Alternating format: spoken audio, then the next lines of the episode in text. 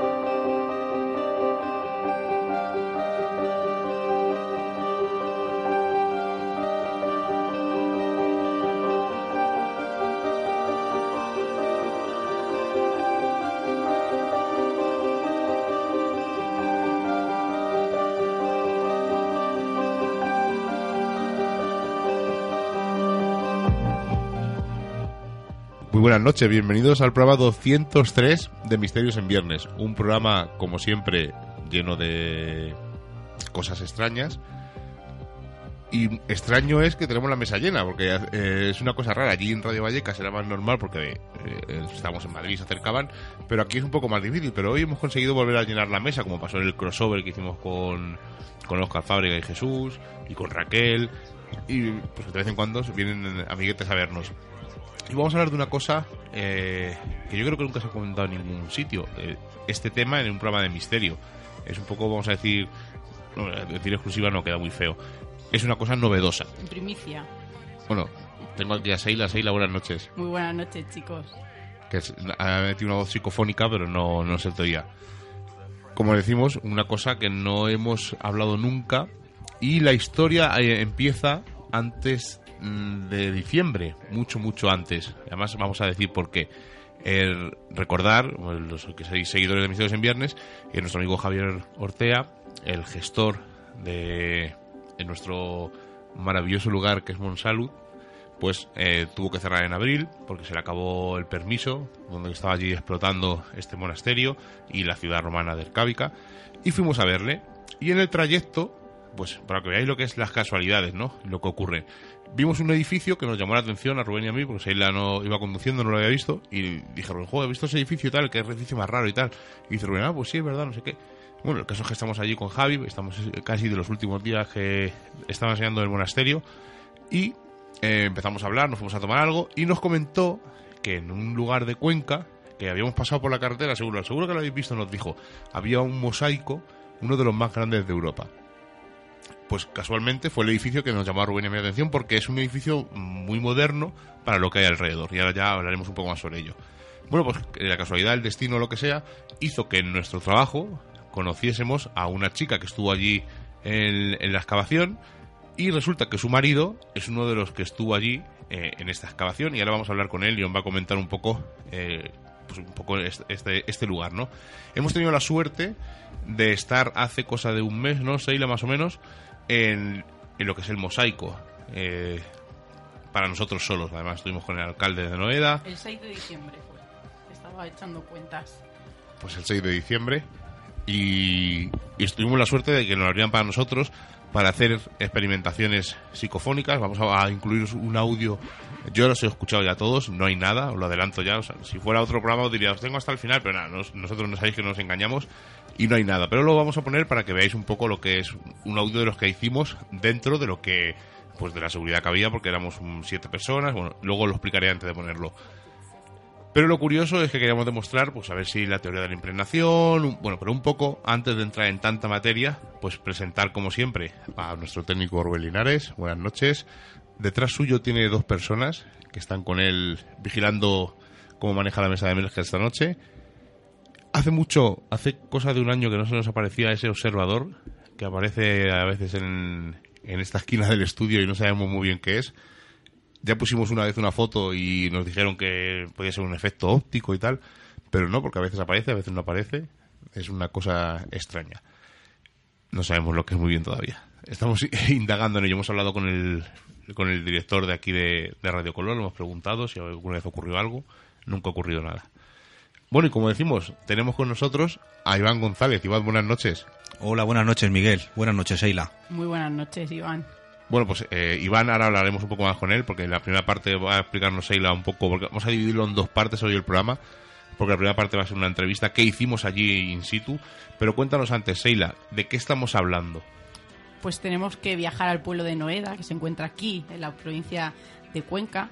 Está esa villa romana de la que ya has hablado se, cuenta, se encuentra junto a la carretera de Cuenca a Priego y es una villa tardorromana en la que se conservan restos de muros, vasijas, como nos va a contar ahora un poco Iván, y sobre todo fragmentos de ese mosaico de mármol decorativo que tanto nos llamó la atención. Hoy tenemos con nosotros a Iván González, que es licenciado en Historia, que tuvo el honor, porque para mí es un honor de estar en esa excavación y que pudimos escucharle hablar de esa época romana que nos trasladó un poquito, ¿no? Después de esa visita a Noeda, de cómo, de cómo se situaban, ¿no? De cómo era la vida de, de un romano que pudimos eh, tener. Y poderle tener muy cerquita en el centro de interpretación, donde conocimos a la persona que hemos entrevistado hoy, que es el alcalde de, de Villar de Domingo García, Francisco Javier Parrilla Moreno, que es diputado de Área de Acción Territorial y Servicios y también es, como hemos dicho, el alcalde y que no y que aquel día se sentó a mi lado no y se extrañó de por qué yo tomaba tantas notas no y, y, y, tuve luego unos meses después no el honor de poder hablar con él de que nos contara lo que había en ese yacimiento. En el segundo no eh, Iván Salón se supone segundo salón de recepción Exacto. más grande del Imperio Romano. Luego vamos a decir quizá por qué estaba ubicado allí porque a mí me, te voy a hacer esas preguntas no por qué eligieron Noeda para esa villa romana que va a tener unas características muy especiales. Así que yo creo que, como hemos dicho muchas veces, ¿no? el misterio es un amigo muy grande donde, donde ese campo de la arqueología tiene cabida y hoy lo vamos a demostrar. Además, eh, luego en la segunda parte, cuando hablemos ya detenidamente con Iván, vamos a ver por eh, quién pudo vivir allí, porque es lo interesante, ¿no? Porque ya, allí no hay fantasmas, allí no hay espíritus, no hay entidades, pero es muy curioso, ¿no? Que un sitio con estas características aparezca en un lugar como este y realmente mmm, vamos a intentar indagar quién pudo ser la persona que vivió allí, si era un lugar de tránsito, por qué decidimos ayer, o sea, ayer hacer allí eh, ciertas psicofonías, pues un poco para eh, demostrar esa teoría de la impregnación. Nos saluda nuestra amiga Alpia Channel por Twitter, que está escuchándonos en directo. Ya sabéis, estamos aquí en Radio Color, en la 106.2, son las 11 y 7, 8 minutos más o menos. Y antes de. Yo creo que vamos a dar paso ya a la entrevista, ¿no? Lo primero, porque ya hemos comentado un poco el sitio. Eh, Iván, lo primero de todo, antes de empezar con la entrevista, cuéntanos un poco qué es este mosaico. Descríbenos el mosaico para que la gente se haga una idea. Es más o menos como un campo, un pelín más pequeño que un campo de baloncesto, ¿no? Para que la gente se haga una idea exactamente cómo es. Sí, exactamente, tiene unos 290 metros cuadrados, pero bueno, sí, la, el, el, la similitud que has comentado tú de superficie de un campo de baloncesto podría ser más o menos acertada. Una cosa que me gusta, eh, quiero recalcar. Eh, es, muy sorprendente, ¿no? Porque además nos lo dijo Iván una vez que estábamos, eh, porque tuvimos la suerte de poder pisar ese mosaico, nos descalzamos y estuvimos pisándolo, pero nos dijo Iván una cosa que a mí me llamó mucho la atención y es que el mosaico era para ser pisado, para sacar a nosotros vamos con mucho cuidado, pero un mosaico de estas características era un sitio de tránsito, ¿no? La gente pasaba y lo pisaba. Sí, eh, entre las distintas obras, o opus, como se le llama en latín, que había en las tipologías romanas a la hora de hacer un suelo, una era el mosaico, evidentemente era la más lujosa, pero había otras muchas. La más sencilla, pues podríamos pensar en un simple suelo de tierra pisado hasta el mosaico, un gran abanico, desde una especie de adoquines romboidales, por ejemplo, o algo parecido o muy parecido a lo que sería un suelo de cemento de hoy en día todo eso para las zonas de, de, interior de las viviendas. Entonces, evidentemente, porque es una obra de arte y es muy lujosa, es pre, muy preciosista, por así decir, hay que tratarla con mucha delicadeza, pero que no por ello se nos tiene que olvidar que no era ni más ni menos que un suelo por el que había que pisar. Alucinante y maravilloso a la vez. Indagaremos sobre eso después, pero antes vamos a, yo creo que vamos a dar paso a, al alcalde de Noeda que nos cuente, vamos a poner la entrevista que hicimos allí en directo ahora es en diferido, evidentemente, que han pasado un mes. Y luego ya hablaremos, pues tranquilamente con Iván, pues cualquier cosa que se nos ocurra, que se nos asalte, intentaremos eh, describiros, para que os hagáis una idea, cómo es este lugar, eh, cómo era una casa de estas romanas.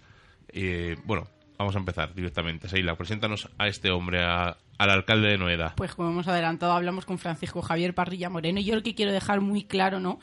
Que, es mucha gente como Iván o, o, Arancha, que estuvieron allí en ese yacimiento, excavando, a día de hoy todavía siguen luchando ¿no? porque, porque este yacimiento salga a la luz y que se reconozca, ¿no? porque nosotros una de las preguntas que le vamos a hacer a Francisco Javier es eh, por qué esto no está abierto. ¿no? Vamos a ver que hay una serie de problemas, ¿no? pero sobre todo que Francisco Javier no solo porque es el alcalde, sino porque ya es algo personal, ¿no? Como Iván cuando hicieron las jornadas, que estuvieron allí dos días sin parar, eh, que se le fue de las manos de todo el mundo, ¿no? Que fue, a, fue allí a verlo. Yo creo que ya ha pasado algo personal que forma parte de sus vidas y, y se lo vamos a preguntar, ¿no? Porque como él nos va a contar y sabemos que ya hemos hablado eh, muchas veces, ¿no? Con Iván y, y, con Javier le hemos preguntado, ¿no? Y él dice, ¿no? Que eh, que ha, ha, dejado de hacer muchas cosas personales con su familia, ¿no?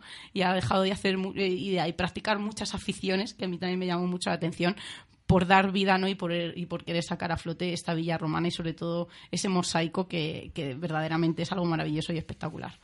Bueno, pues sin más, damos, lo primero pido disculpas porque estamos un poco malos con la garganta todos, como estáis comprobando. Eh, casi casi lo tuvimos que grabar, pero nos hemos dicho, vamos en directo y si, si tenemos que hacer alguna cosa así extraña porque nos quedamos sin voz, los eh, oyentes nos sabrán disculpar. Lo que, lo que queríamos era faltar otra semana. Así que no hemos faltado ninguna, por cierto, ¿no? 203 y aquí seguimos semana a, a semana. Nos daban para 5, así que vamos a escucharle. Pues como os hemos avisado, estamos encima de una de las pasarelas y justamente debajo tenemos este gran mosaico que no sabéis la emoción de, de, poder visitarlo ¿no? de esta manera que nos ha dejado Javier, que para nosotros es un gran placer. Muy buenas noches, Javier. Un placer de verdad estar aquí. De, no sabemos cómo agradecerte el que nos dejes pasar este ratito en este yacimiento, porque para nosotros es algo increíble. Oh, buenas tardes, Eila. Para mí es al contrario, el agradecimiento es mío y el placer es mío de que estéis aquí y que lo valoréis de la manera que yo sé que, que lo estáis valorando y que también pues bueno pues vais a, nos vais a ayudar a, a, hacer la difusión que este lugar merece. Por supuesto, lo vamos a hacer de todas las maneras y en todas las plataformas que podamos. Fíjate, una cosa tan curiosa.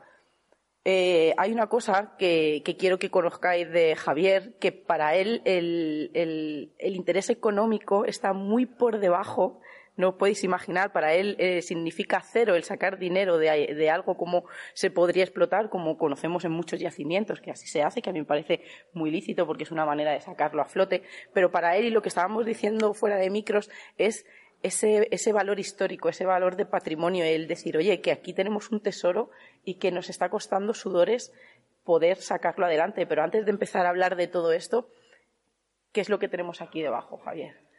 Pues tenemos eh, uno de los grandes yacimientos de, la península ibérica y que tras 13 años de, de arduos eh, trabajos, de investigaciones, de luchas de todo tipo, pues eh, parece que empieza un poco a, a, salir a la luz porque la inmensa mayoría de los conquenses ya lo está apreciando, está viendo la grandísima importancia que tiene histórica y también, por supuesto, de cara a un futuro de, esperanza y de posibilidades a través de, de, lo que pueda acarrear que un monumento de esta categoría por fin sea visitable y esté al alcance de todos los ciudadanos españoles, eh, europeos y, y, y visitantes de todo el mundo.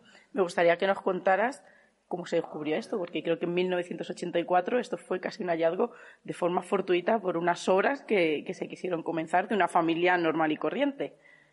Así es. En el año 1984 esta parcela fue objeto de, unos trabajos de mejora de, la finca, de la tierra, porque no, producía apenas por problemas de que no tenía suficiente drenaje. Entonces, eh, los propietarios de esta finca decidieron hacer unas, una especie de zanjas para que el agua circulase en la parte profunda de la tierra y por fin pudiese ser eh, cultivada pues bueno pues con la productividad que, estas tierras suelen tener y en esos trabajos es cuando de repente se encuentran que en el suelo era un suelo eh, continuo y además se adivinaba un, dibujo, unas caras. En ese momento paran esos trabajos, eh, rascan, nunca mejor dicho, rascan ese, suelo y ven que era un mosaico romano. La verdad que, que tampoco les extrañó mucho. Los propietarios de esta tierra, pues bueno, eran gente pues, eh, de un nivel social más bien alto y de conocimientos por, unas circunstancias también de, la vida que, que les daban pie a saber qué es lo que había aquí. Pero es que además, previamente y desde muchísimo tiempo antes, incluso viene en Guía la Rañaga y en otros documentos históricos, en el que se relataba que eh, en estas tierras ya aparecían restos de población antigua, incluso en una revista mm, que era como una especie de crónica que se hacía de una academia de la historia que había a finales del siglo XIX en Cuenca, en la que se relataba que aparecían restos de mosaicos superiores, porque ya se sabía que si eh, las teselas que aparecían en superficie en, en un determinado lugar eran de cristal, eran de vidrio, de pasta vitrea, significaba que era ya el mosaico de la última etapa del Imperio Romano y que ya tenía una calidad muchísimo más alta de la que era un mosaico normal de los que ya entonces ya se sabía por, bueno, por los yacimientos que había en la época. ¿Se sabe a quién perteneció este mosaico? ¿Se sabe si era una gran ciudad romana como puede ser la Ercábica o era solamente para deleite de un particular? es una villa romana.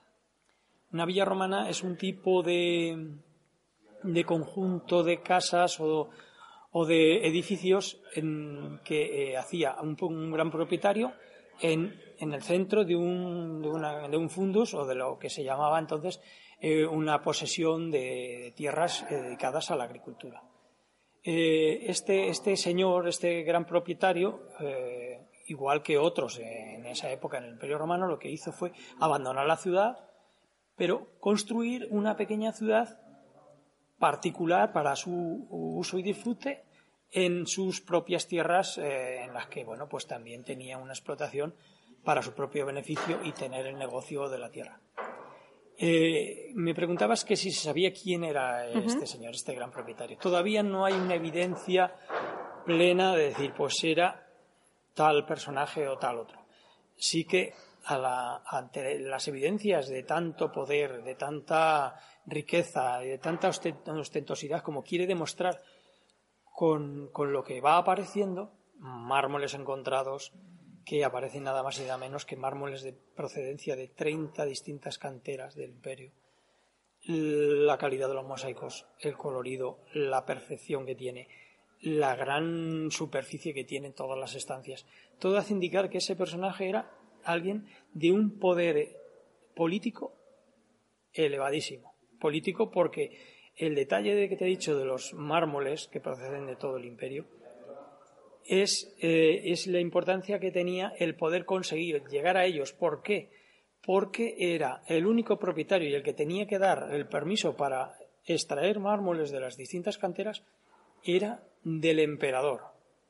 Entonces, para que el emperador mm, te autorizara o te mm, diera permiso o te vendiese eh, el, derecho a extraer esos mármoles, ya indicaba que era alguien de muy alto nivel político.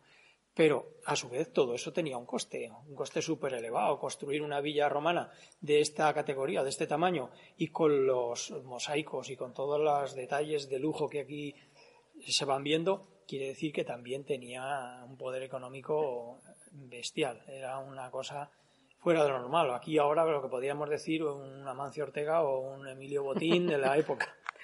¿Qué escenas nos podemos encontrar en este mosaico? ¿Qué? ¿Qué escenas? Pues las escenas son todas, eh, en la parte figurativa del mosaico, son escenas de, eh, la mitología mm, griega, que era, eh, pues bueno, pues dijéramos, la gran afición del romano de alta alcurnia. Entonces nos encontramos con, en primer lugar, en esta posición en la que nos encontramos, como más cercana, un séquito dedicado al dios Baco, rodeado de una serie de personajes que lo, agasajan o lo, llevan en volanzas, nunca mejor dicho, porque va montado en un carro que va tirado a su vez por cuatro centauros y acompañado de, multitud de personajes que van danzando en su honor y portando objetos y alegoría a, su gran pasión que era el vino y la, y la bacanal y la juerga. Luego nos encontramos otra escena que está dedicada a, a París y a Elena, Qué bonita es esa historia. Esa escena eh, con, eh, iniciándose con el tema de, del juicio de París y la manzana de la discordia, en la que París elige a la más bella del Olimpo, que sería Venus. Entonces está la escena preciosa de las tres diosas, en las que, bueno, eh, esos tres personajes son una de las figuras más bellas de todo el mosaico por lo recargado y los detalles que contiene. Y luego ya a continuación, y como enlazando esa escena, ya nos encontramos a París que está raptando a Helena, que sería como si dijéramos ese premio al haber elegido a la más bella del Olimpo, a Venus. La mujer más bella sería a su vez Helena. La rapta la sube al, eh, barco que aparece en la escena del mosaico y a continuación ya como una figura más de, lo que, de lo que parece un cómic, ya aparece con Elena otra vez París, pero ya cogidos de la mano, ya ha surgido el amor en la travesía, en el viaje en el barco y ya llegando a las puertas de la ciudad. Y luego hay eh, otras dos escenas que serían paralelas o simétricas, porque están a ambos lados del estanque o de la gran fuente que tiene el centro del mosaico de esta gran sala o triclinium, pues son dos escenas en las que aparecen personajes eh, interpretando música o canciones.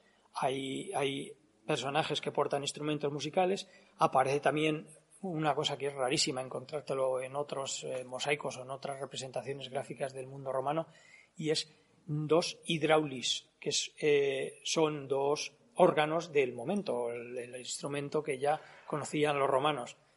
Y luego otros personajes están representando un mimo, eh, que es un género teatral de aquella época en la que, bueno, en este caso están representando pues una escena cuyo título aparece en el mosaico. Ahí pone en un mensaje eh, Mimus celotipi nunti, es decir, el mimo del novio o del recién casado celoso. Y por último, otra escena que está nada más entrar desde eh, el gran pórtico que tendría el, gran comedor, es la escena de un rey en, el, en, la cual él, bueno, pues eh, quiere, quiere eh, enfrentarse a todos aquellos pretendientes de su hija. Entonces, celoso de que, de que nadie pretenda a su hija y, se la lleve, pues, eh, pues eh, los reta a una carrera y si los vence tiene derecho a decapitarlos y, fruto de esa decapitación y aparece además en, el, en la escena en el mosaico son tres cabezas de tres antiguos pretendientes a la mano de su hija. Aquí ya en esta escena, el que, lo, el que pretende a su hija, finalmente sí que lo va a vencer porque uno de los personajes, en combinación con él, pues preparan una, treta, una jugarreta, gracias a la cual eh, el rey es derrotado y muere en la carrera y por tanto eh, el pretendiente, que es Pelope, vence la carrera y así acaba la escena felizmente eh, cogiendo de la mano a, la hija del, del rey Enomao. Todo ello rodeado con, unos eh, adornos, unas cenefas y unos, eh, y unos eh, detalles preciosos también en el, mosaico. Y luego tenemos las dos esedras o, semicírculos que rodean a la gran sala, lugar donde se supone que se sentaban en los grandes banquetes que aquí se celebraban en esta habitación, pues con, también con mosaicos, pero ya en este caso geométricos y de gran colorido y de una forma también preciosa. Luego, como anexo a la gran sala, hay una sala octogonal, también con mosaicos y adornado con unos estucos que desde aquí, como ves, se aprecian perfectamente porque se han conservado magníficamente a pesar de, que han transcurrido más de 1500 años desde que este, este lugar eh, tenía su máximo esplendor. Pues como estamos observando, esos pequeños detalles ¿no? que, que, lo hacen diferente a los demás, esos mármoles que todos estamos convencidos de que tenía un gusto exquisito, nos podemos imaginar que no solamente habéis descubierto este gran mosaico en las excavaciones, me imagino, ¿no? porque yo creo que todos nos estamos imaginando esta gran villa con unas columnas, con unas grandes fuentes, incluso con algunas esculturas que, nos imaginamos que también habrán salido por ahí. Sí, a lo largo de las excavaciones pues han ido surgiendo cantidad de objetos y, restos que denotaban esa riqueza y esa ostentosidad. Y entre ellos, pues las esculturas. Han aparecido esculturas eh, en el centro de la gran habitación. En este caso ha aparecido una escultura eh, con un, caballo adosado a un joven eh, con cuyo torso desnudo da a entender la, la, importancia y la belleza que tenía esta escultura. Y además, otros restos de otras, o sea, fragmentos de otras muchas más esculturas que estarían adornando esta, esta estancia. Y luego, en las excavaciones de otras habitaciones que se han excavado y que se han ido investigando fuera de lo que es este edificio donde estamos, donde está este gran comedor, pues han aparecido muchísimas más figuras, muchísimas más eh, trozos de esculturas que si se unieran pues habría por lo menos 40 o 50 esculturas distintas. Otro, otro, otro detalle del gran poder y del gran lujo y del, gran, eh, gran dineral que este hombre podría tener es el conservar esas esculturas que en ese momento ya del Imperio Romano no era muy, muy habitual. A no ser que tuvieras mucho dinero y tú te pudieras dar el lujo de, poseer o de encargar eh, el hacer esculturas de esta categoría. Javier, ahora viene la pregunta incómoda porque muchas de las personas que nos están escuchando creo que están mirando en su calendario, están haciendo hueco en su agenda para poder venir a ver este gran mosaico, pero tenemos que decir que lamentablemente ahora mismo no está abierto al público. ¿A qué se debe esto? Estamos diciendo, yo quiero recalcar otra vez que no es, no es por un motivo quizá económico de, explotarlo de una manera que, pudiera, que a mí me parecería estupendo, en el que todo esto se pudiera sufragar, ¿no? estos gastos, eh, a través de las visitas. ¿Por qué no se puede visitar a día de hoy este yacimiento o esta villa romana? Sí, eh, bueno, eh, al final todo viene a parar a la, cuestión económica del coste que tiene el excavar y el restaurar y el sacar esto hacia adelante. Y entonces, bueno, pues la crisis eh, dio un frenazo en seco a las excavaciones que se hacían en el año 2010. Pero vamos, no obstante, poco a poco se ha seguido avanzando. Y pero no obstante, el que sea visitable esto o no en este momento depende de que estén los mosaicos restaurados. Esa es la condición sine qua non para poder abrir, que nos ha impuesto eh, la administración que es competente en esta materia, que es la Consejería de Cultura de la Junta. Entonces, eh, como ese era en este momento nuestro gran, nuestro gran reto, porque es lo que nos falta, porque el, hacer un edificio que proteja sea, lo hemos podido hacer con el esfuerzo económico importante que, nos ha, que, ha prestado la, Diputación. Hacía falta que se, eh, o sea, que, que se iluminara. Aquí está ya el complejo iluminado. Otra condición era que eh, el ambiente este esté climatizado, o sea, que se climatizara. Pues ya está la climatización. El siguiente paso era la restauración. Claro, la restauración de los mosaicos, de los estucos, de todo lo que estamos viendo, aproximadamente costaba 500.000 euros. Qué barbaridad. Entonces, eh, como esto al final, quien lo ha eh, llevado a cabo, lo ha liderado, es el ayuntamiento, un ayuntamiento de, de una población de 200 habitantes, os podéis imaginar que es impensable, 500.000 euros, cuando nosotros tenemos de presupuesto no llega a 300.000, pero um, para hacer frente a cantidad a todo, lo Otras necesidades, evidentemente, que tienen eh, prioridad. nos surgió la oportunidad de acudir a la convocatoria que el Ministerio de Fomento en el año 2017 hizo del 1,5% cultural, es decir, la posibilidad de que a través de esos fondos conseguir ese, esos 500.000 euros. Acudimos a, esa convocatoria con un proyecto interesante de restauración de los mosaicos y de puesta en valor y, después de un año que se resolvió, pues eh, fuimos agraciados.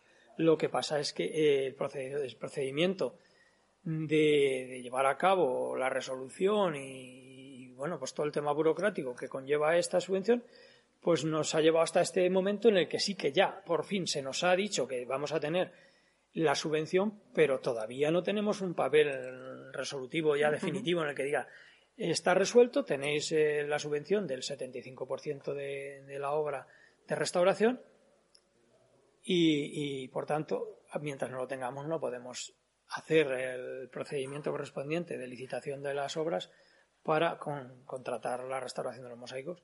Hemos conseguido otro 15% más que nos permitía la convocatoria también de fondos de diputación y luego el ayuntamiento, pues haciendo un esfuerzo enorme, enorme, vamos a tener que poner también otros 50.000 euros, unido todo, a, hacer aproximadamente 500.000 euros, nos van a posibilitar poner esto poner, ponernos a, a, licitar y restaurar los mosaicos. Quería que me contaras esto. Y esto se va a hacer ahora, próximamente. Pues yo quería que me contaras esto porque cuando uno pasa por la carretera, ¿no? Nosotros o cualquiera, y ve esto cerrado, ¿no? Lo primero que dice, esto no sé por qué no se abre, que vea la gente detrás, ¿no? Todo el trabajo y todo ese claro, papeleo. Quietos ese... no nos hemos Claro, estado. o sea. Pero claro, tenemos que tener la paciencia que, que tenemos que tener, porque no te puedes desesperar ante esta tardanza. ¿eh? Ya nos hemos casi acostumbrado a ella sabemos que antes o después vamos a, llegar a la meta, pero, pero con mucha paciencia y con mucho. Que muchas veces, con claro, mucha labor. que la gente no detrás, no de, detrás de esa ignorancia que no conocemos todo este Claro, trabajo no. que lleva detrás, Ah, siempre nos abalanzamos, a- no y sería sería una pena, no volver todo Claro. para atrás, todos esos pasitos que habéis dado hacia Y adelante, todo, darlos hacia atrás. además, bueno, pues en esa espera, además, mientras tanto, la Universidad de Castilla-La Mancha, a través de, de- de una pequeña convocatoria que se haga la Junta todos los años de investigación en arqueología, pues concedieron 11.000 euros más otros eh, do- 2.500 que ha puesto el ayuntamiento para hacer una mini campaña de excavaciones en el verano en la que a través de estudiantes de la Universidad de, de aquí de Castilla-La Mancha y de algunas universidades de- del resto de España que han venido chicos.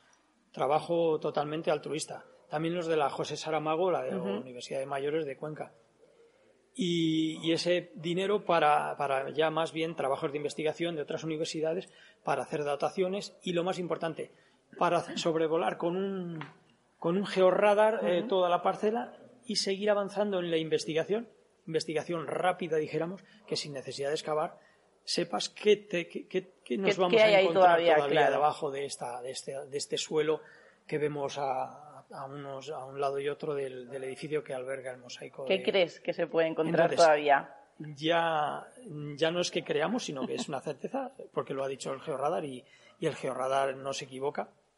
Han aparecido, ha aparecido una gran sala que sería dentro de las villas lo que se llamaba el salón de recepciones. Y, y ha aparecido el, el contorno, el dibujo de una sala de recepciones de 750 metros cuadrados de superficie Qué barbaridad. sería el mayor salón de recepciones de todo el imperio romano conocido. Igual que este mosaico también es de los mayores eh, triclinios del imperio de, de todas las villas. Pero es que este salón de recepciones va a ser ya el no va más.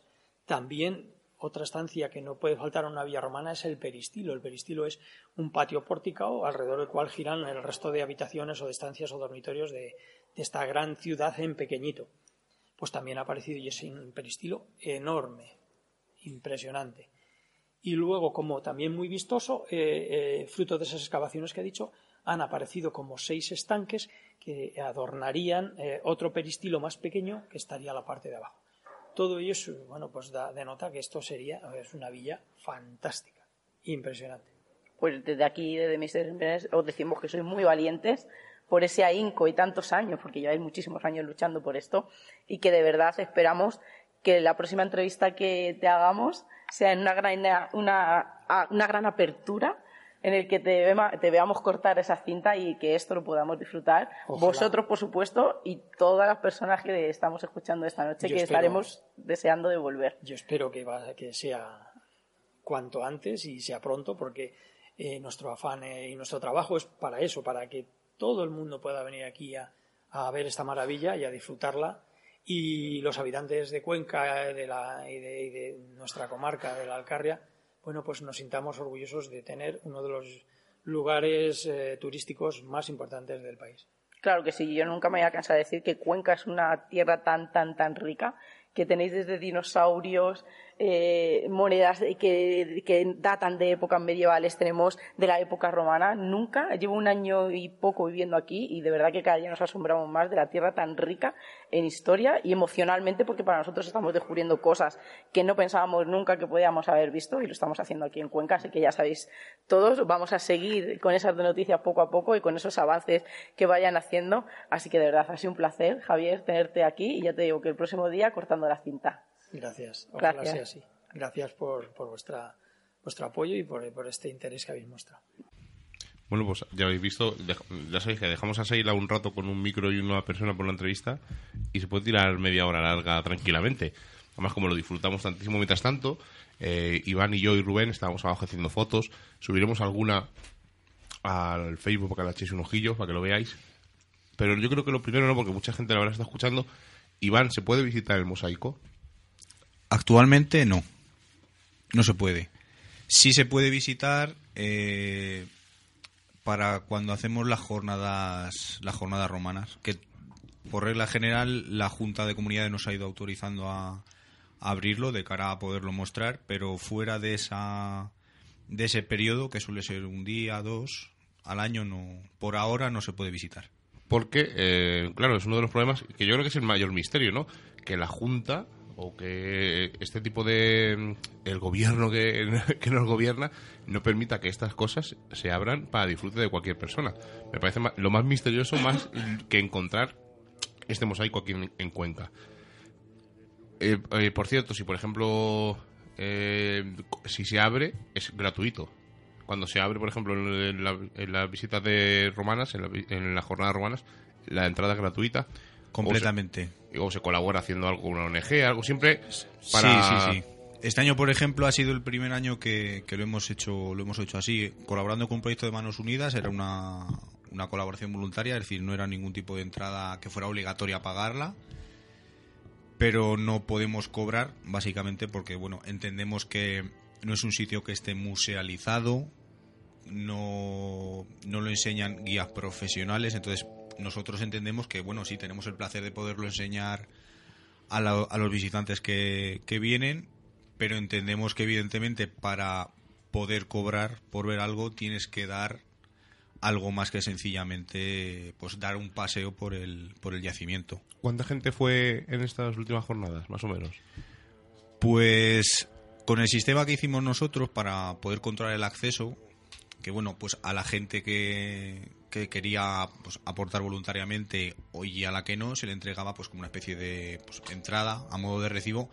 Más que nada nosotros para contabilizar el número de visitas pero hubo mucha gente que, que bueno entró sin se, puso en las colas sin esperar a, tener su entrada. Entonces entre la gente que contabilizamos segura y una pequeña estimación a la baja tampoco para no pecar de, de excesivos o de soberbios en torno a unas 1.700 personas en, tres días. ¿eh? Una auténtica pasada. Sí. Iván, ¿por qué fue elegido Noeda para construir aquella villa? Porque sabemos que supuestamente allí hubo un enclave en la época romana, que sería, no sé si está bien dicho, un bansío, que era una parada eh, oficial en esa calzada romana y que era donde el gobierno y los hombres, eh, esos oficiales y esos hombres de negocios hacían ¿no? esa parada de sus viajes al imperio. Pero ¿por qué fue elegido Noeda? Pues a ciencia cierta no lo podemos saber. Evidentemente es un sitio que se ha estado poblando de forma documentada desde la época de, la, Edad del Hierro, que hay un, pequeño yacimiento que se excavó en una campaña muy rápida, eh, hace pues cosa de unos cinco, no, cinco, no, para el 2011, hace ya siete años, en lo que está en, el pueblo actualmente está en la falda de un cerro, pues sería en la, en la parte superior de esa, de esa loma. Entonces, bueno, pues ahí encontraron utensilios de la edad del hierro, cerámicas, etcétera. Entonces, esas científicamente lo que sí se puede demostrar que tiene que es de ese poblamiento. Estaríamos hablando a lo mejor del siglo XIX antes de Cristo o así. Entonces, de ahí el siguiente poblamiento eh, cercano, por así por así decir, sería esa mansio que estaría todo parece indicar en, en donde se encuentra actualmente el yacimiento de, las, de la villa romana, que sería del siglo I, II, y que conocemos pues básicamente por restos que se han ido pudiendo localizar al después de excavarse el nivel arqueológico de la villa romana, pues en los sitios donde se podía se excavó un poco más y entonces aparecieron construcciones de, de esa época. Eso era lo que yo te quería preguntar, porque teníamos una duda. ¿Dentro de la villa habéis encontrado construcciones de otras épocas? Dentro de la villa, sí. Porque la villa en sí, digamos que sería eh, para el siglo I y II esa, esa mansio, que sería pues eso, lo que has dicho tú, ¿no? Una especie como de posada o posta en la que se podían cambiar caballos frescos, donde eran lugares de negocios. Un poco yo siempre pongo el mismo ejemplo y para que nos podamos entender serían como los albergues del Camino de Santiago, ¿no? En cada etapa pues, hay uno o varios, pues sería una cosa un poco parecida. Además, más o menos las distancias suelen ser parecidas. Y luego en esa misma zona, que suponemos que tendría que haber algún tipo de poblado romano, porque si nos volvemos a... nos retrotraemos un poco al yacimiento que he comentado antes de la del Hierro, que la Edad del Hierro sería lo que hemos conocido toda la vida, los celtas, los íberos. Esa, en España, en la península, en esa zona, es esa cultura, la cultura del, hierro es esa. Entonces los, los, romanos a todos los pueblos una vez los, los sometían para evitar posteriores levantamientos, los cambiaban de localización. De tal forma en que si, por ejemplo, en Nueda había en la loma del cerro un poblado fortificado, Claro, eso es un foco de resistencia que tienes luego que tomar. Si tú a la gente la bajas al llano y evidentemente las dotas de unos servicios propios de la civilización romana, pero tú los dejas en un llano, una ciudad que no está murallada, digamos que el riesgo de levantamiento lo, lo atenúas. Entonces seguramente los asentaran allí.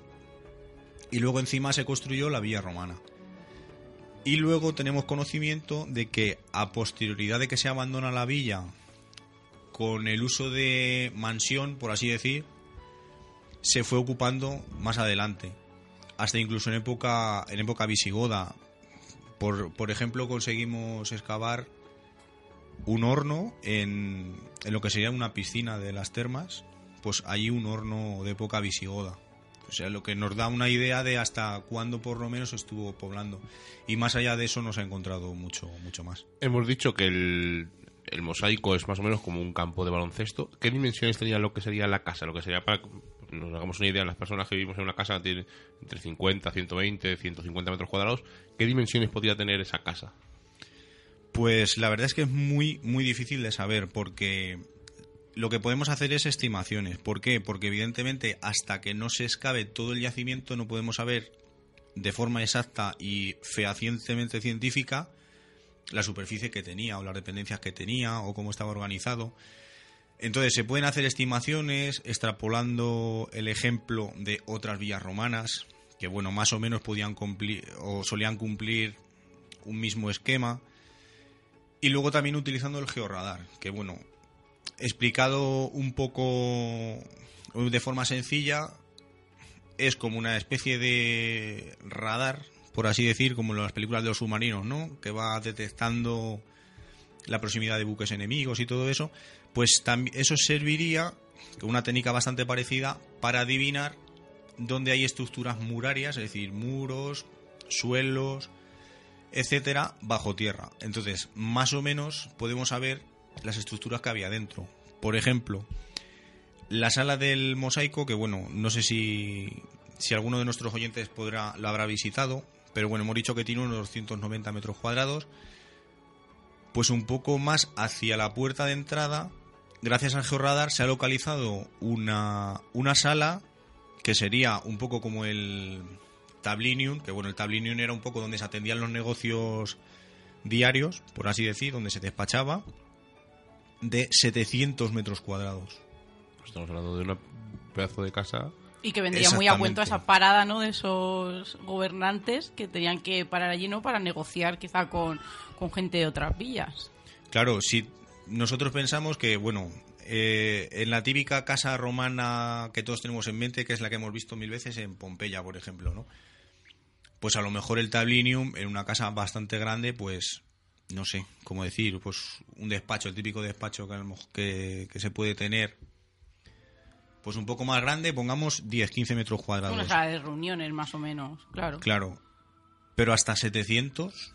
O sea, que, Qué que- sería casi, yo qué sé, yo quiero pensar que sería como una especie de lonja.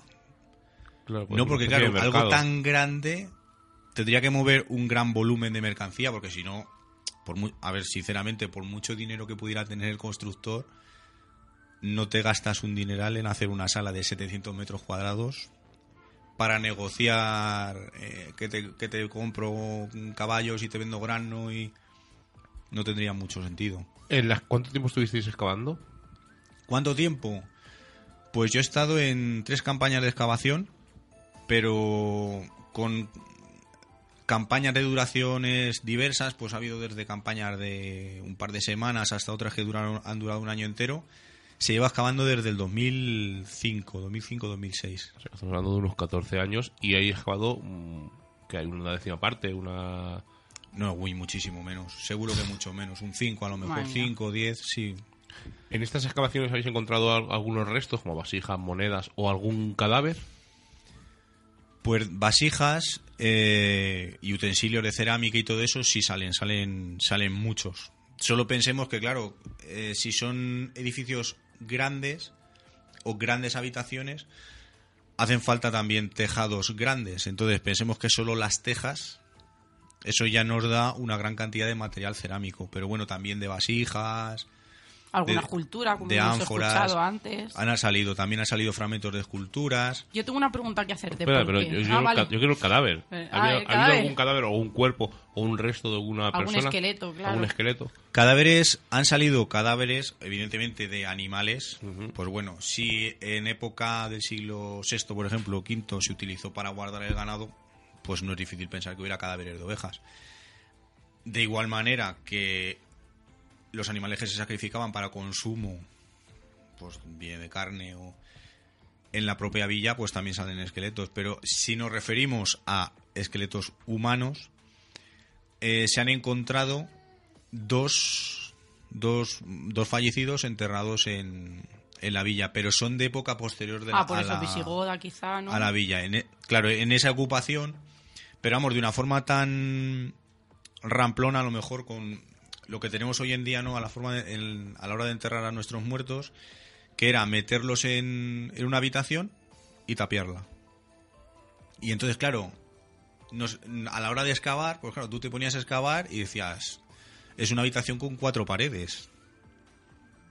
¿Por dónde Claro. entraban? Entonces, claro, pues ya mirando bien los muros y tal, te dabas cuenta De que, habían había sido puerta. tapiado y tal. Y luego pues aparecía el difunto. Qué curioso. Y volviendo a las estatuas, porque por ejemplo en Chillarón creo que se que había un- se han localizado unas figuras que tenían formas de un ídolo con unas ideas religiosas que quizá pertenecieron a una civilización megalítica. ¿Aquí habéis encontrado algún tipo de simbolismo no oculto, que sería lo que nosotros esperábamos ¿no? que nos contaras, que nos encantaría, sino alguna adoración diferente a aquella época, algo que no cuadre muy bien, algún simbolismo que, que tú veas que tiene una doble interpretación.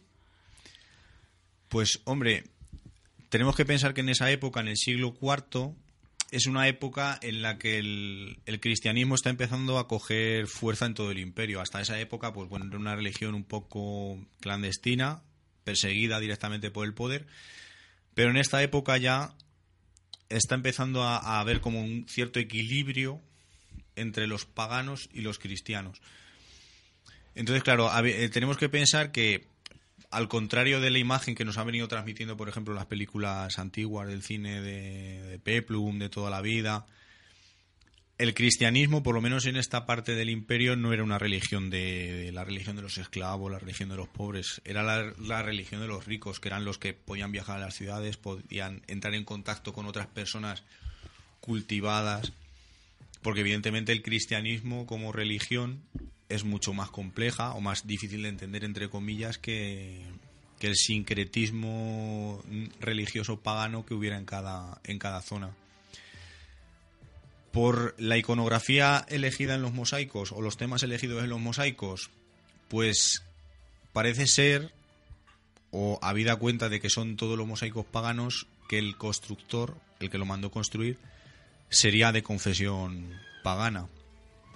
Claro, si nos ponemos a pensar que tendría que ser una personalidad, un magnate del imperio, es decir, una persona con gran poder político y económico, porque evidentemente la villa, por los materiales con los que está construido, por el tamaño, por la calidad, por ejemplo, de los mosaicos, de los Recuérdanos estucos, cuántos tipos de mármoles había, que nos lo ha dicho también Francisco Javier. Diferentes. pues contabilizados a ciencia cierta había como una veintena o algo así, pero claro, ¿Qué pasa? Una barbaridad. Pero estamos hablando de que hay a lo mejor un 5% excavado, o sea que puede haber muchísimos más. Sí, seguramente. Una cosa, antes de. Vamos a poner el audio lo primero y ahora seguimos charlando. Eh, es un sitio de mucho tránsito, ¿no? Por, por las dimensiones del, del lugar, por lo que nos has estado comentando. O sea que ha tenido que ser un sitio de mucha vida, ¿no? Más o menos por lo que habéis excavado, por las eh, cosas que habéis descubierto. Entonces, una de las cosas eh, que nos permitieron hacer fue intentar grabar unos audios, a ver si obteníamos algún tipo de psicofonía. Para los eh, neófitos, eh, os diremos que el fenómeno de la impregnación es un fenómeno que la psicología acepta y es un sitio donde ha habido vida, donde ha habido... Normalmente se asocia al dolor, por ejemplo, un hospital, o pues esas, esas emociones fuertes pues se quedan remanentes en el tiempo y al intentar grabar un audio, pues a veces parece que esas voces las capta la grabadora. Como os hemos dicho, esto lo hicimos el 6 de diciembre y estamos hoy a 18 de enero y hemos tardado, he tardado yo un mes y una semana en analizar los audios. ¿Por qué digo esto? Porque hace poco hemos tenido algún rollete por ahí por Facebook, como siempre, de compañeros que se van a, por ejemplo, un caso de un compañero que se fue a, a las caras de Belmez y en el trayecto desde la- su casa, de, o sea, de las caras de Belmez hasta su casa, en un audio de 18 minutos, eh, escuchó varias psicofonías. Nosotros tengo, son cinco audios los que grabamos. Uno no se puede aprovechar porque est- estaban hablando, no les avisé, fue culpa mía. Y los otros eh, los he escuchado ya, lo- los he analizado varias veces. No hay nada, pero vamos a poner un, un audio de dos minutos, que es lo que solemos grabar, dos, tres minutos, porque luego el proceso de analizar es muy tedioso.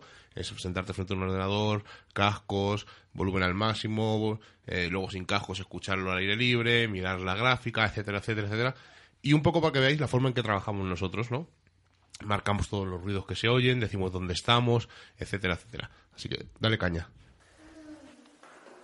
Estamos eh, en una sala octogonal que nos ha dicho eh, Iván, el arqueólogo, que grabemos aquí, que es un sitio donde podría haber gente, eh, podría haber pasado, es una sala y eh, queremos intentar ver si el fenómeno de la impregnación en un sitio como este, donde hubo vida en su día, en esta gran casa, pues vamos a ver si realmente queda algo por aquí. Son las, siete, las seis de la tarde, seis y media casi, y estamos seis personas y un pequeñajo por ahí.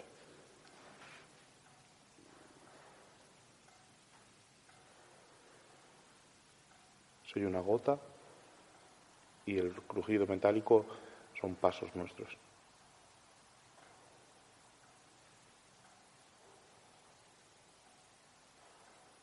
Se oyen coches de fondo.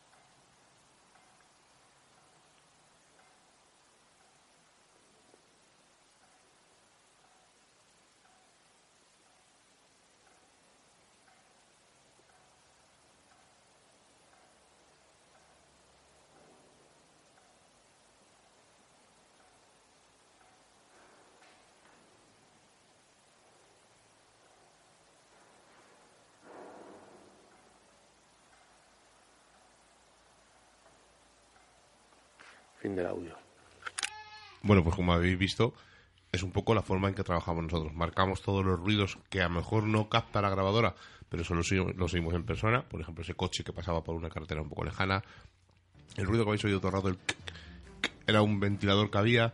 Eh, yo al principio pensaba que era una gota que caía porque había llovido un par de días antes. Y nos ha dicho nuestro amigo Arpia Channel por Twitter que si había niños. Sí, había un pequeñajo por allí eh, con nosotros porque estaba eh, eh, vino Iván, como he dicho, vino su mujer y su pequeña hijo vino con nosotros.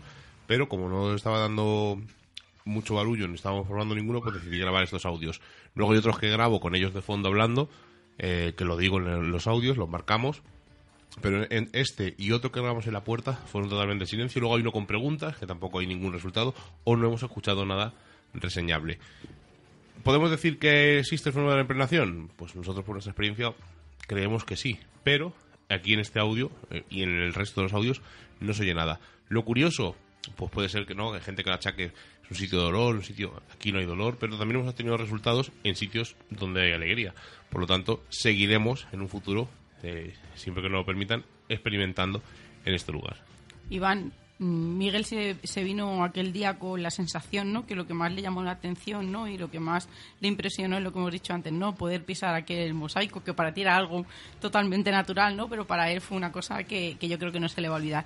¿Qué es lo que sentiste la primera vez que hincaste una rodilla en aquella tierra? ¿O qué expectativas llevabas? ¿Qué expectativas llevaba? La verdad es que yo llegué, o yo empecé a trabajar una vez ya se había descubierto el mosaico. Entonces ya digamos que la parte esa de suspense ya la habíamos perdido. Pero la verdad es que el, bueno, igual que otros compañeros nos dejaron, por así decir, un poco pues como recompensa al trabajo, sacar parte del, mosaico y la verdad es que fue fue una gozada, ¿no? Poder ver esa una obra de arte, sacarla con tus propias manos, es algo algo excepcional compartes esa sensación. Nosotros cuando fuimos a Tapuerca no lo contaba la chica, ¿no? El estar excavando y encontrar en el más mínimo ¿no? trozo de, huesito para ellos era una experiencia única, como, como tú bien dices. Yo creo que, que si yo hubiera sido al revés, esa persona ¿no? que hubiera estado ahí excavando, diría siempre que, que fue mi mejor trabajo, ¿no? Entonces yo creo que, que, es algo muy, muy importante y sobre todo que se, que se ve que os ha marcado, ¿no? Tanto a vosotros como por ejemplo a Francisco Javier, ¿no? Porque como hemos dicho, ¿no? A día de hoy seguís en, en esa lucha. Yo eh, me gustaría ya terminar no solo este programa, sino otros que seguro que hacemos con, con vosotros diciendo que, que, dentro de esos 700 metros cuadrados que quedan habéis encontrado una biblioteca, ¿no? O los restos de una biblioteca o los restos de una sala donde esos gobernantes o aquellas personas bajaban, ¿no? aquellos paganos a realizar rituales que no, que no estaban permitidos en la época y nos encantaría, yo creo, ¿no? Que sería eso. Pero sobre todo yo sigo pensando que, que aquello no está allí, ¿verdad? Yo soy muy espiritual, quizá, ¿no? Yo siempre, eh, cuando he pisado las dos veces que he estado allí, siempre he dicho que Noeda y aquel yacimiento no está allí porque sí, que es un sitio, como tú bien has dicho, ¿no? que han pasado diferentes épocas y que han respetado eh, lo que había en un principio que, que, por ejemplo, ocurre en las catedrales, en castillos, en ermitas, y es muy importante, ¿no? Ellos sabían que eso no estaba allí hecho por casualidad que estaba allí por algo y no iban a derrumbar aquello por, por lo que pudiera pasar, ¿no? Yo creo que, que es un respeto que, que, deja al lado no el sesgo cultural y, de religión, ¿no? Que se tuviera en aquella época. Yo te lo digo que sigo pensando, no sé si es porque es un sitio que telúricamente es importante, donde las energías fluyen de, de una manera especial. Eh, lo que no sé si fluyen de una manera especial, pero sí que es verdad que cuando uno pisa aquellas pasarelas, ¿no? Eh, cuando se vuelve ya no vuelve a ser el mismo, ¿no? Porque porque ve lo que es el pasado, ¿no? el presente y el futuro y que el pasado nos deja tanta huella como por ejemplo a vosotros. Una cosa, yo antes de irnos, yo quiero hacerte un par de preguntas. Bueno, una no vamos te la voy a hacer así un poco por encima, pero aunque yo creo que la ha contestado eh, el alcalde de Noeda, ¿no? Que es ese, impedimento, ¿no? De que no se mm. pueda abrir estos sitios, que es una pena, es una frustración, porque es un trabajo que habéis estado realizando. Pero si lo que sí te voy a preguntar es que eh, especules un poco, ¿no? ¿Qué piensas? ¿Quién piensas que pudo vivir ahí? totalmente especulativo, o sea, bajo tu criterio. Bajo mi criterio, pues, como ya he dicho antes, tenía que ser algún magnate, algún, alguna personalidad muy relevante de la élite senatorial de Roma y por la época seguro que con conexiones con la, con la familia imperial, bien emparentados directamente o bien emparentados políticamente, ¿no? Vamos a, vamos a decirlo así. Sencillamente porque el nivel de riqueza de la decoración, la amplitud de, la construcción, te conduce todo a ello. desgraciadamente, por ejemplo, parte una parte fundamental de los, de los yacimientos, de las excavaciones de esta época son, por ejemplo, las monedas. Y es que ha sido un yacimiento muy, muy, muy, muy expoliado. Entonces, por eso apenas han aparecido monedas. Por, monedas por decir algo, porque yo que sé, eso también te da un poco una idea de, de riqueza, no porque estuviera el dinero tirado por el suelo, sino, por ejemplo, una, un hallazgo muy fortuito, pero bastante más común de lo que parece, es encontrar tesorillos. Es decir, pues en una época de crisis coges tu dinero, lo hace, haces un pozo, lo entierras, el dinero, y si por desgracia para ti, pero por suerte para nosotros, te pasa algo y no recuperas ese dinero, podemos encontrar mucha información arqueológica de esas monedas. Y en Noeda no, no se ha encontrado apenas nada. Unas pocas monedas y, y, a, gran profundidad. ¿Por qué? Porque las que estaban más en superficie han sido, han sido expoliadas. Es una cosa que pasaba también en la Ercábica, en el Castro, como decían los del pueblo cercano, que se subían y encontraban monedas, iban, iban cavando, iban cogiendo cosas. Y jugaban incluso con ellas. O sea, que es una pena, ¿no?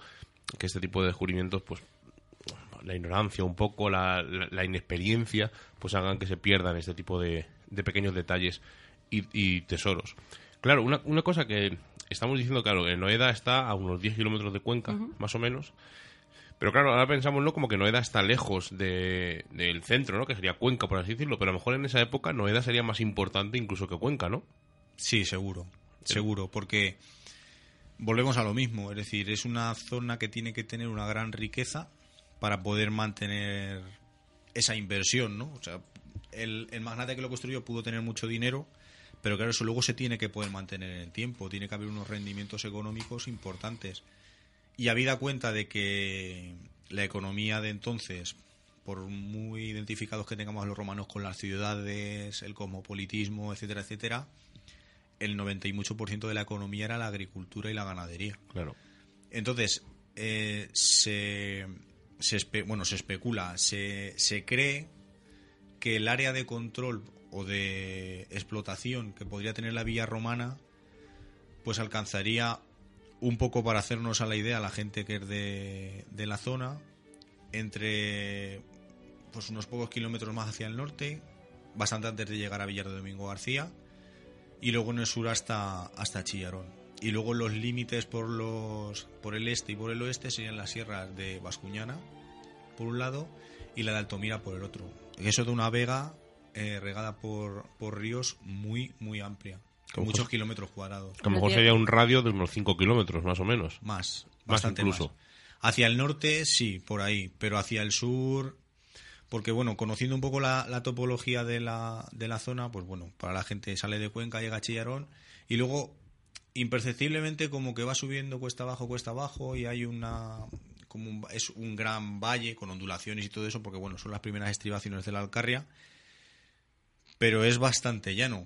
A mano derecha tenemos todo el rato la sierra que nos va delimitando y a mano izquierda la de Altomira que está, está mucho más lejos. Es un poco igual que cuando vas a, a Ercábica, ¿no? Que a ti te, te da la imagen de como que vas corriendo por un triángulo y vas hacia el vértice, ¿no? Vas viendo cómo las dos sierras se van cerrando, pues aquí sería un poco, un poco parecido. Y luego encima, si también tenemos en cuenta que, por ejemplo, la siguiente villa romana que sabemos a ciencia cierta que está, está en Albalate, digamos que no entrarían en conflicto a la hora de estar muy cerca muchas y tuvieran que pelear, entre comillas, por esos recursos. Y luego, por ejemplo, hay otra en Villalba, pero eso ya está al otro lado de la sierra, o sea que ahí la sierra también le serviría de un poco pues como de frontera natural. Que bueno, que luego todo puede ser que de aquí a unos pocos años aparezca una villa romana a 5 kilómetros y nos tira abajo todo el modelo de explotación territorial, pero por ahora y con lo que sabemos, tendría que ser así. Claro, es que quería dejar esto claro que parece, ¿no? Que cuando vamos a una ciudad romana o algo, parece que están alejadas de donde vivimos y claro, hay que pensar con los años atrás, ¿no? Que eso sería el centro neurálgico y, por ejemplo, pues, eh, hablando de Noeda, pues que Cuenca sería con las afueras, por así decirlo, en esa época, evidentemente. Ahora ya es completamente al contrario. O pasa como dice el Cávica, ¿no? Que parece que está dejado ahí de la mano de Dios, que está abandonado en mitad del campo y realmente sería un sitio, pues una ciudad grande o una villa grande y todo giraría alrededor de estos lugares. Lo dejamos aquí. Eh, podríamos seguir charlando lo que os comentaremos cuando se acerquen las fechas de la jornada de la Villa Romana, lo comentaremos por si queréis ir a visitarlas. Hay un pequeño proyecto que nos dijeron que ellos comentaremos si surge, si, si fructifica, fructifica, fructifica es. Fructifera, ¿no? Fructifera. fructifica, no sé lo que estaba pensando. os lo iremos comentando. Tenemos también un pequeño proyecto, eh, Seila y yo, de, en YouTube. Os iremos avanzando eh, la semana que viene o a la otra un poco la idea. Eh, os va a sorprender porque es un poco... Ahí es una mezcla de dos cosas y no voy a deciros más para no adelantar. Pero yo creo que yo estoy mirando y no he visto a nadie que lo haga. O sea, lo que se hace sí, lo que vamos a hacer sí, pero no específicamente de eso. La temática. Sí, la temática es misteriosa. Además, vamos a dar una pista. Seila, los comentarios muy rápido. La semana pasada sabéis que hablamos de los sacamantecas y Samael dice que iba un poco atrasada con los programas y que quema Joserón y que menuda pajarraca Enriqueta Martín. Pues sí, lo que pasa que para mí es un personaje del folclore español que, que me encanta. Maximiliano Gutiérrez Lázaro dice que Serón es un tío majísimo y que puede decir que es un gran amigo, pues claro que sí. Yo creo que Serón cuando uno le conoce es un gran amigo y por lo que veo nos une el misterio. Ana María dice que cuando era pequeña intentó secuestrar a su cuñada y que su marido la salvó, y esto fue hace unos 50 años, que los pobres hacían cola a los mataderos para recoger sangre, y esto es, además incluso en Madrid ocurría, en el matadero de Madrid. Eh, nos decía que si Roma Santa no decían que era un hombre lobo, sí, lo dijimos que era un hombre lobo, pero eh, también tenía fama de sacamantecas. Y nos dice Miguel Ángel Quero que le ha gustado el programa y un saludo de donde nació la vampiresa del Raval, San Feliu de Llobregat. Pues un saludo, Miguel Ángel. Roland nos dice, menudo programa de esos que pones pausa ante cualquier interrupción para no perder detalle del hilo. Como siempre se me ha pasado volando. Que, no, que, qué orgullo ¿no? de que haya dicho eso. Y que ya que en comentarios al principito nuevamente al ruedo, la verdad es que por más preguntas que le pongo nunca paso de la primera hoja. Pues mira, Miguel, coincide contigo pero como todo es subjetivo, lo, muelo, lo malo perdón, y lo bueno es aceptar que se pueda sentir en algo. Abrazotes eh, y, al- y se alegra de, de- de saber de nosotros. Arpía Channel me dice, madre mía, la que te ha quedado con el principito. Ya te lo dije yo. Cuidadín con los asesinos gallegos, tienen tela. Pues oye, si todas las semanas tengo que hablar del principito, pues todas las semanas diré que es que no me gusta nada el principito. Pues ¿sabes lo que y no te voy a hacer ni el amago de leerlo. Pues que le voy a dar una oportunidad en cuanto tenga ocasión. Pues ala. A tirar el dinero.